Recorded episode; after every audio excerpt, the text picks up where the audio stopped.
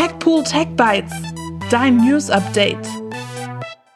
Laut dem Hollywood Reporter arbeitet Disney derzeit an einer Umsetzung des 1973 erschienenen Klassikers Robin Hood. Dieser soll neu als Live-Action-Movie reproduziert werden. Dafür verantwortlich zeichnet sich der Produzent Justin Springer. Dieser war auch schon für Dumbo und das Tron Remake verantwortlich.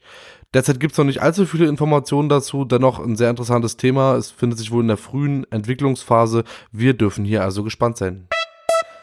Instagram arbeitet weiter an der Umsetzung für den Webbrowser. Nachdem in der letzten Woche die Direct Messages für den Webbrowser freigegeben wurden, kommen nun die Livestreams hinterher.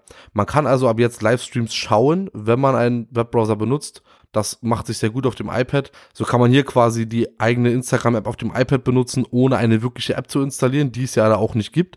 Wichtig ist nur, Livestreams müssen weiterhin über ein iPhone oder über die Android-App gemacht werden, können also nicht über den Browser gestartet werden, sondern können hiermit nur konsumiert werden. Laut Informationen, die dem Medium Bloomberg vorliegen, wird es wohl einige Änderungen beim iPhone 12 geben, die jetzt ans Tageslicht gekommen sind. Zumindest handelt es sich hierbei weiterhin um Leaks und Tipps, also noch nichts Offizielles. Es wird auf jeden Fall wieder schärfer abgerundete Ecken geben und die Kanten sollen wieder aus Edelstahl sein, so wie wir es ja jetzt auch schon vom iPad kennen, vom iPad Pro kennen und auch noch vom iPhone 5. Dort gab es ja diese Form auch schon.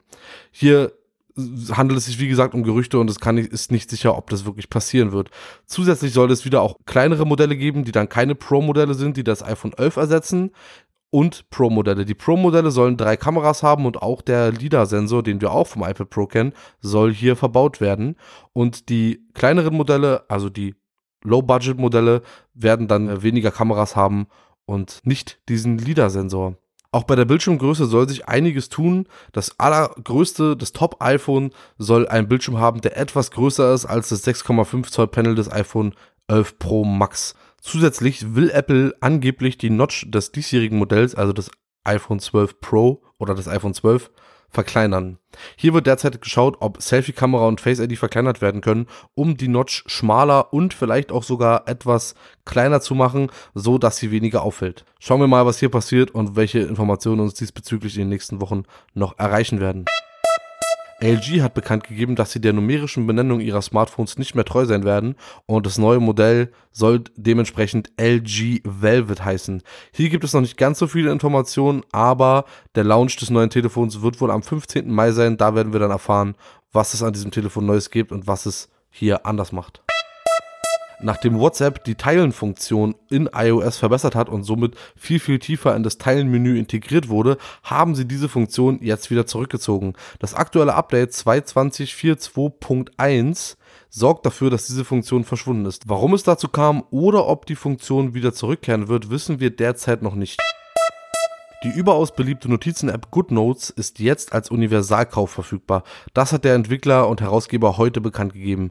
Somit ist es jetzt möglich, mit einem Einmalkauf für alle Plattformen die App GoodNotes zu nutzen. Wir haben diese App in Episode 6 unseres Podcasts besprochen. Wenn du also mehr darüber hören willst, hör dir diese Folge gerne noch einmal an und dann schau mal, ob GoodNotes etwas für dich ist. Die derzeitige Nachfrage nach Streaming-Anbietern hat Apple dazu bewegt, viele Inhalte ihrer Plattform Apple TV Plus kostenlos verfügbar zu machen. Hier kann man also ohne laufendes Abo ein paar Inhalte schauen, unter anderem The Servant, For All Mankind, Little America und noch einige mehr.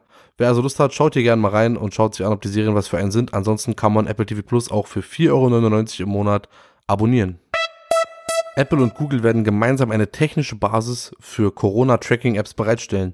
Die beiden Unternehmen wollen Regierungen und Gesundheitsbehörden dabei unterstützen, die Ausbreitung des Corona-Covid-19-Virus durch den Einsatz von Bluetooth-Technologie zur Kontaktverfolgung einzudämmen. Hierzu soll es erste Schnittstellenfreigaben im Mai geben. Damit könnten dann plattformübergreifende Maßnahmen ermöglicht werden, sodass also auch Tracking unter iOS und Android-Geräten möglich ist. Hierbei handelt es sich wirklich um eine sehr, sehr vorbildliche Zusammenarbeit zweier Unternehmen, von denen wir das schon sehr, sehr lange nicht mehr gesehen haben. Wir dürfen also gespannt sein, was diese beiden Riesen sich da einfallen lassen. Noch mehr Neuigkeiten aus der Tech-Welt, Empfehlungen und vieles mehr gibt es in unserem Podcast. Alles weitere dazu findest du auf www.techpool-podcast.de.